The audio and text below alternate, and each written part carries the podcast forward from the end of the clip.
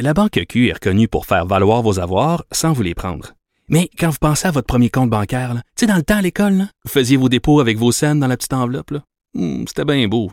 Mais avec le temps, à ce compte-là vous a coûté des milliers de dollars en frais, puis vous ne faites pas une scène d'intérêt. Avec la Banque Q, vous obtenez des intérêts élevés et aucun frais sur vos services bancaires courants. Autrement dit, ça fait pas mal plus de scènes dans votre enveloppe, ça. Banque Q. Faites valoir vos avoirs. Visitez banqueq.ca pour en savoir plus. Pendant que votre attention est centrée sur vos urgences du matin, vos réunions d'affaires du midi, votre retour à la maison ou votre emploi du soir, celle de Desjardins Entreprises est centrée sur plus de 400 000 entreprises à toute heure du jour. Grâce à notre connaissance des secteurs d'activité et à notre accompagnement spécialisé, nous aidons les entrepreneurs à relever chaque défi pour qu'ils puissent rester centrés sur ce qui compte, le développement de leur entreprise.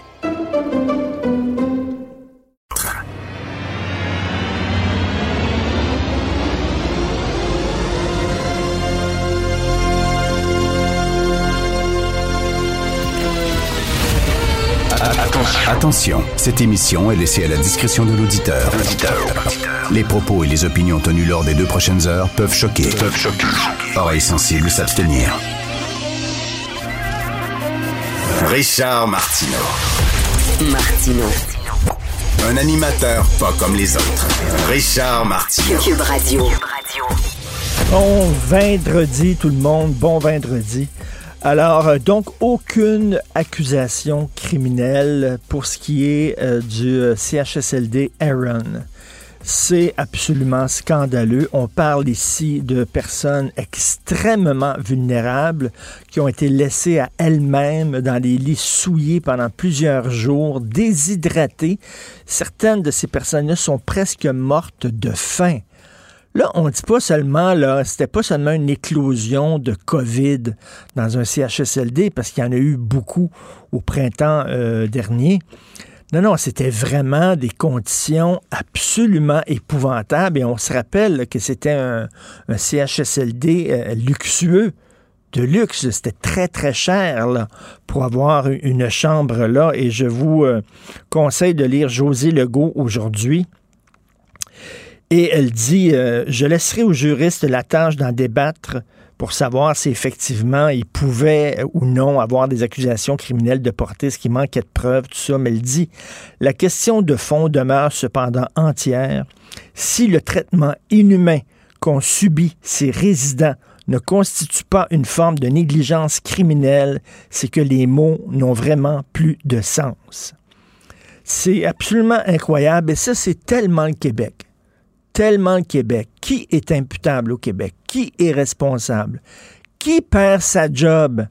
Rappelez-vous le cafouillage de l'autoroute 13 en 2018, 300 automob- automobilistes qui avaient été immobilisés dans la neige, paralysés. Euh, il y avait eu des morts et tout ça. Euh, pendant ce temps-là, il y avait deux ministres euh, qui étaient importants, un ministre du Transport et deux, deux ministres qui foutaient strictement rien. Y a-tu quelqu'un qui a perdu sa job là-dedans? Y a-tu une personne qui a perdu sa job? Un fonctionnaire? C'est un cafouillage? Non, ici, les choses. sur la plaque d'immatriculation du Québec, ça devrait pas être, je me souviens, ça devrait être shit happens. Shit happens. Ben oui, ça, arrive. C'est comme ça. Qu'est-ce que tu veux? Il y a des vieux qui sont morts de faim, déshydratés. Shit happens. Je, trouve que ça serait tellement extraordinaire. Que, je sais pas comment on, pourrait traduire ça. Carl, as-tu une idée comment on pourrait traduire shit happens? Je sais pas. Ça arrive. Ben ouais. c'est ça qui est ça. Ben oui, ça c'est bon. C'est ça qui est. Ben oui. C'est ça qui est ça. Alors, bienvenue au Québec. Donc, aucune. Mais qu'est-ce que ça prend pour déposer les accusations criminelles? Envers un CHSLD? Qu'est-ce que ça prend? Et euh, c'est vraiment extrêmement scandaleux. Imaginez si c'était votre mère, si c'était votre père qui était décédé dans des conditions atroces comme ça. On parlait à l'époque de conditions qui étaient quasiment dignes de camps de concentration. Non, mais ils étaient laissés dans leur chambre. Il n'y a personne qui s'en occupait. Et j'imagine que c'est parce que le personnel, pas parce que le personnel était de mauvaise foi puis voulait rien savoir et avait pas de cœur, c'est qu'il était complètement débordé. Totalement débordé.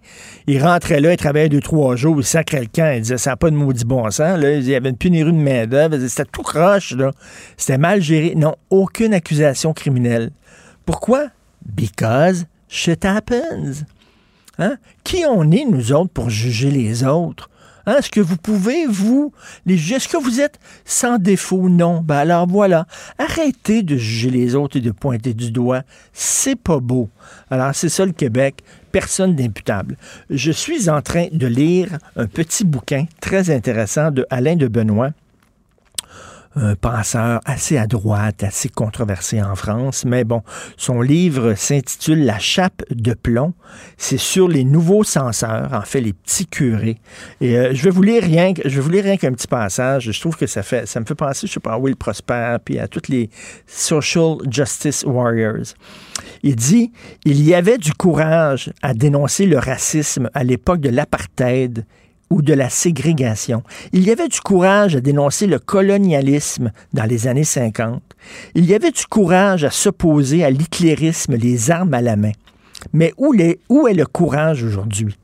De nos jours, les résistants au nazisme ne risquent pas grand-chose sinon le ridicule, et les mots d'ordre qui pouvaient hier valoir à leurs auteurs la déportation ou la mort ne sont plus aujourd'hui que des incantations dispensatrices de bonne conscience en même temps que des passeports assurés pour le monde des médias et de l'édition. Le courage aujourd'hui, c'est pas de dénoncer le fascisme avec 75 ans de retard, mais plutôt de s'en prendre au politiquement correct. Et c'est vrai, c'est vrai en maudit. Quel est le courage aujourd'hui de moi je dénonce le racisme? Tout le monde dénonce le racisme, tout le monde est contre. Tu perdras pas ta job en faisant ça, non. Mais par contre, par contre, si tu dénonces la rectitude politique, si tu dénonces le mouvement woke et tout ça, ah là, Là, ça demande un peu plus de courage. Hein. Et quels artistes, par exemple, osent ça, osent faire ça? Ben non, ils rentrent dans le rang parce qu'ils savent fort bien ce qu'ils doivent dire pour avoir des jobs dans ce milieu-là.